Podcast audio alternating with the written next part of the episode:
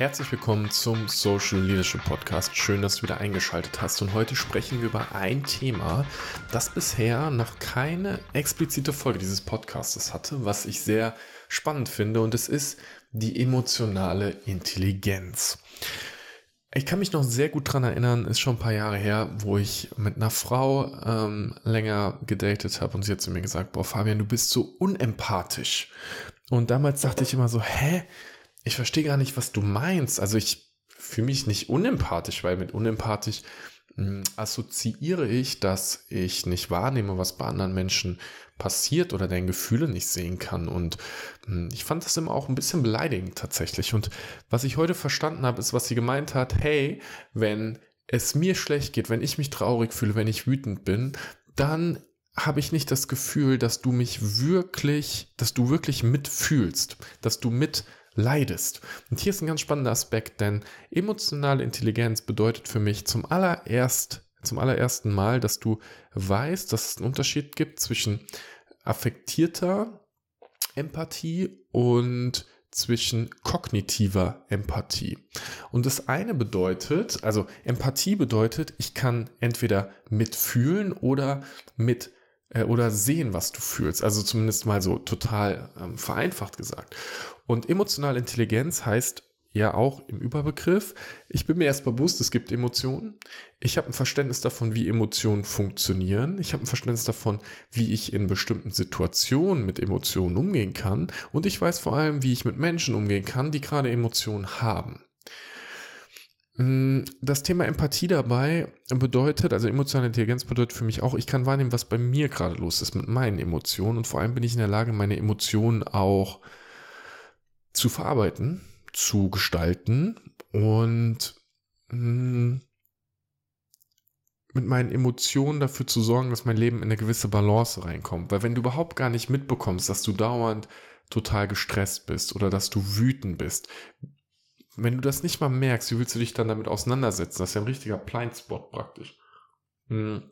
Und was ich, als was ich irgendwann mal verstanden habe, weil ich es lernen durfte, ist, es gibt einmal dieses ich fühle, was du fühlst. Und das ist bei Emotionen wie Freude zum Beispiel mega toll. Stell dir vor, dein bester Freund, deine beste Freundin kommt zu dir und erzählt von einem genialen Erfolg, hat beispielsweise einen neuen Job bekommen. Und du merkst richtig, wie sie sich freut oder er sich total freut und du spürst, in dir geht diese Freude auch mit. Das nennt sich Positivitätsresonanz. Du gehst in Resonanz mit der Person durch die Spiegelneuronen und auf einmal merkst du so, bam, ich fühle mich auch richtig geil. Genauso kennst du es bestimmt, dass du zu jemandem kommst und die Person ist total traurig, auf einmal wirst du auch total traurig. Du schaust einen Film, ist es jetzt passiert, ich habe einen Disney-Film geschaut, äh, ich habe den Namen vergessen, eh, was mit Drachen. Auf jeden Fall, am Ende gab es einen Moment, wo fünf, fünf junge Menschen zusammenstanden und verstanden haben, es geht um Vertrauen und um Verbindung und damit Vertrauen auch entstehen kann, hat eine Person die Aufgabe vorzugehen. Und eine Person hat es getan und in dem Moment habe ich so viel Dankbarkeit und Verbundenheit gespürt, dass mir Tränen gelaufen sind. Und mir ging es gut in dem Moment und ich habe mich erfüllt gefühlt und ich habe mitgefühlt. Und das ist ganz spannend, denn die affektive Empathie bedeutet, dass du mitfühlst, du übernimmst die Person, äh, die Emotion der anderen Person. Du gehst in direkte Resonanz miteinander. Und ich sag dir, diese Form der Empathie hat eine Gefahr in sich. Denn wenn zu dir ein, ein Mitarbeiter, eine Mitarbeiterin kommt und die ist total wütend, dann hilft es normalerweise nicht, dass du auch wütend wirst. Sondern es wäre cool, wenn du ruhig bleibst, wenn du den Sicherheitsrahmen gibst und zu sagen, hey, was ist denn gerade passiert und dich darum kümmerst, dass die Person mit ihrer Wut umgehen kann. Und dafür gibt es die kognitive Empathie und die bedeutet, ich sehe, was bei dir passiert. Aber ich differenziere mich, dann ist es dein Gefühl. Und ich habe heute gelernt, ich habe eine sehr gute kognitive Empathie. Ich kann gut wahrnehmen, wenn bei anderen Leuten Emotionen da sind. Und ich kann bewusst entscheiden, gehe ich mit oder nicht. Manchmal, wenn ich nicht präsent bin, wenn ich nicht bewusst bin, dann übermannt es mich natürlich. Und ich bin auch in der, ähm, in der affektiven Empathie und ich übernehme einfach das, was gerade passiert. Ich meine, ich bin kein Übermensch, aber tendenziell bin ich klar und kann entscheiden, was ich gerade möchte. Und wenn du emotional intelligent sein möchtest, dann ist der erste Schritt, um da besser zu werden, dass du wahrnimmst, was bei dir passiert. Dass du dir bewusst machst, wann bin ich wütend, wann bin ich traurig, wann fühle ich mich schuldig, wann habe ich Ekel, wann habe ich Scham, wann habe ich Freude. Wann, wann ist welche Emotion in mir und wo ist diese Emotion? Ich mache das so häufig heute mit Leuten, weil es der, es hat Freud schon gesagt, mit dem Ich ist über Ich. Ähm, du hast praktisch irgendwo, wenn du eine Emotion hast, irgendwo in deinem Körper ist die, der Kloß im Hals, der Bauch, der sich zusammenzieht, das Herz, das wehtut, der Stich ins Herz. In dem Moment, wo du weißt, wo diese Emotion ist, und sie ist ganz häufig im Oberkörper, irgendwo, kannst du, wird dein Hirn schon sagen, ach krass, wenn ich die Emotion beobachten kann, kann ich ja gar nicht die Emotion sein, also wird die Emotion sich auch verarbeiten können. Und das zu realisieren, ist ein riesiger Schritt für emotionale Intelligenz, weil wenn du weißt, dass du nicht Emotion bist, dann weißt du auch, dass dein Gegenüber nicht die Emotion ist, sondern dass die Person gerade in der Situation aufgrund von irgendwas diese Emotion hat und die Emotion wird sich verändern. Die verändert sich immer mit der Zeit. Die wird wieder gehen. Und das ist okay. Und schau mal, ich glaube, in der heutigen Welt ist emotionale Intelligenz so viel wichtiger. Ich mache ein Beispiel. Ich habe mit einem Kunden jetzt einen Workshop gehabt, 30 Leute im Raum. Ich durfte den Workshop ähm, führen, moderieren, dafür sorgen, dass wir das Ergebnis bekommen, was wir halt erreichen wollten. Und es gab immer wieder Momente, wo ich gemerkt habe, dass Leute frustriert sind und so ein bisschen poltern. Und ein, zwei Mal habe ich mich erwischt, wie ich in so eine Gegen, einen Gegenangriff gegangen bin, wie ich gemerkt habe, in mir kommt auch Stress. Und in dem Moment, wo ich das merke, weil ich 18 mit mir bin, atme ich sofort durch, aber und vielleicht hast du das gerade gemerkt, wenn ich sage, ich bekomme Stress, dann bin ich oben, dann bin ich in der Kraft, dann atme ich nicht mehr aus dem Bauch, dann spannt sich mein Körper an. Und wenn ich es loslasse, dafür muss ich wirklich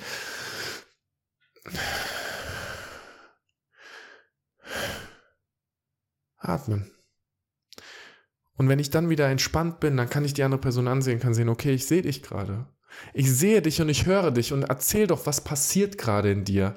Das ist emotionale Intelligenz für mich. Immer besser darin zu werden, zu sagen, ich sehe dich, ich höre dich.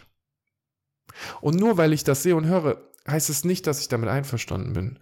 Wenn Leute aggressiv sind, heißt es nicht, dass ich damit einverstanden bin. Dann kannst du auch klar sagen, hey, deine Aggression macht gerade was mit mir. Ich fühle mich gerade unwohl in der Situation hier. Spiegel einfach, ne? Wenn du kannst immer aufstehen und gehen normalerweise, aber in Meetings zu sagen, hey, wir haben gerade eine extrem unangenehme Stimmung hier. Ich fühle mich unwohl. Können wir darüber sprechen? Und Menschen sind intelligent. Leute wissen das und Leute reden gerne normalerweise.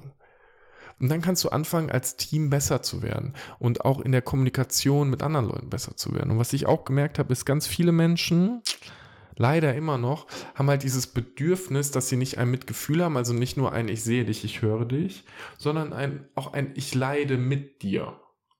Und dieses Ich leide mit dir, das finde ich nicht cool. Das versuche ich zu vermeiden. Also Leute, die rumsudern, hat damals immer ein Projektleiter gesagt, mit dem ich viel zusammengearbeitet habe, der aus Österreich kam. Wenn die Leute sudern so rum, das ist schlecht und das ist schlecht und ich fühle mich schlecht, jetzt musst du dich auch schlecht fühlen. Und schau mal, es ist interessant, in dem Moment, wo eine Person sich schlecht fühlt, möchte sie auch den Raum haben, gesehen zu werden und sich schlecht fühlen zu dürfen. Wenn du dich jetzt auch schlecht fühlst auf einmal und mitleidest, dann nimmst du der Person ja Raum. Weißt du? Wenn du Mitgefühl hast und einfach sagst, ich sehe dich gerade, ohne es mitzufühlen, dann gibst du der Person Raum. Weil die Person sich dann sicher fühlen kann, dass alles, was gerade passiert, in Ordnung ist. Und ich glaube, wir reden in der heutigen Zeit immer noch viel zu wenig über die Emotion und das, was darin steckt. Weil echte Performance von Teams, glaube ich, in, in Balance ist. Darin, dass du manchmal dich gemeinsam über was aufregst und sagst, wir gehen da jetzt durch. Wenn ich nicht manchmal wütend wäre über Zustände, wäre ich niemals dort angekommen, wo ich ankomme. Ich hätte nie gegründet, wenn ich nicht wütend wäre. Wenn ich immer alles akzeptieren würde. Wenn ich sagen würde, ja, das ist so, wie es ist.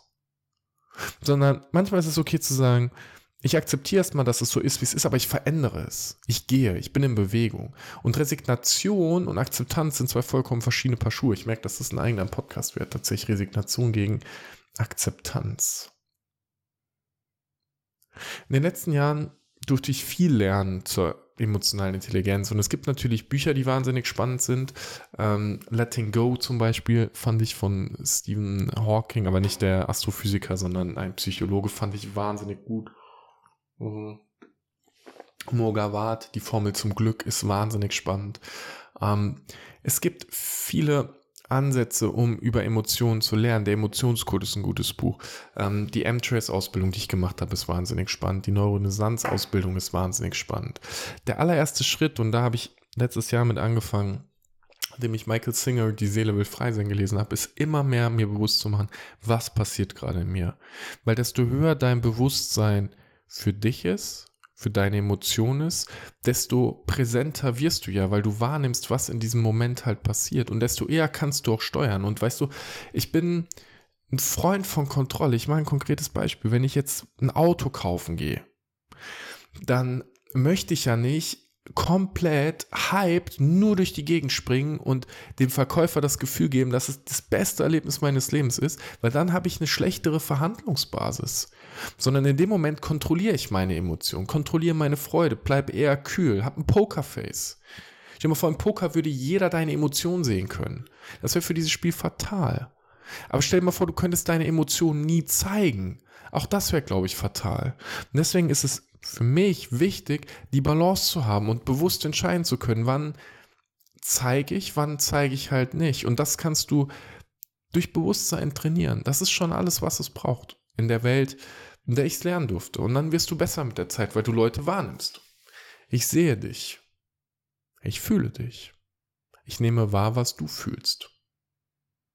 Und wenn du anfängst, so mit Menschen in Verbindung zu gehen, dann sagen dir die Leute, was sie brauchen, weil das Unterbewusstsein Emotionen ganz oft nach oben zeigt. Und wenn ich jetzt beispielsweise mit diesen 30 Mann im Workshop sitze, dann mache ich, arbeite ich die ganze Zeit mit dem Raum und ich bin immer mehr am Lernen, wie das funktioniert. Arbeite mit dem, was da ist, weil die Leute ja sagen, was sie brauchen und wollen.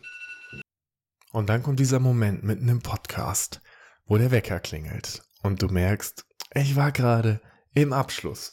Und jetzt habe ich überlegt, wie mache ich das kurz, weil, weißt du, das wären Momente, die könnten mich jetzt ärgern. Manchmal zeigt das Schicksal dir das. Ich könnte mich jetzt ärgern, dass es nicht durchgehend ist, dass nicht der perfekte Schnitt ist, dass der Wecker hat die Videoaufnahme gestoppt und dass deswegen jetzt halt der Podcast nicht so perfekt ist, wie er sein könnte. Oder ich sag einfach zu dir, hey, pass auf, ich war gerade in einem richtig guten Satz und auf einmal klingelt der Wecker und das Video hört auf und ich habe neu gestartet und jetzt mache ich den Abschluss mit dir.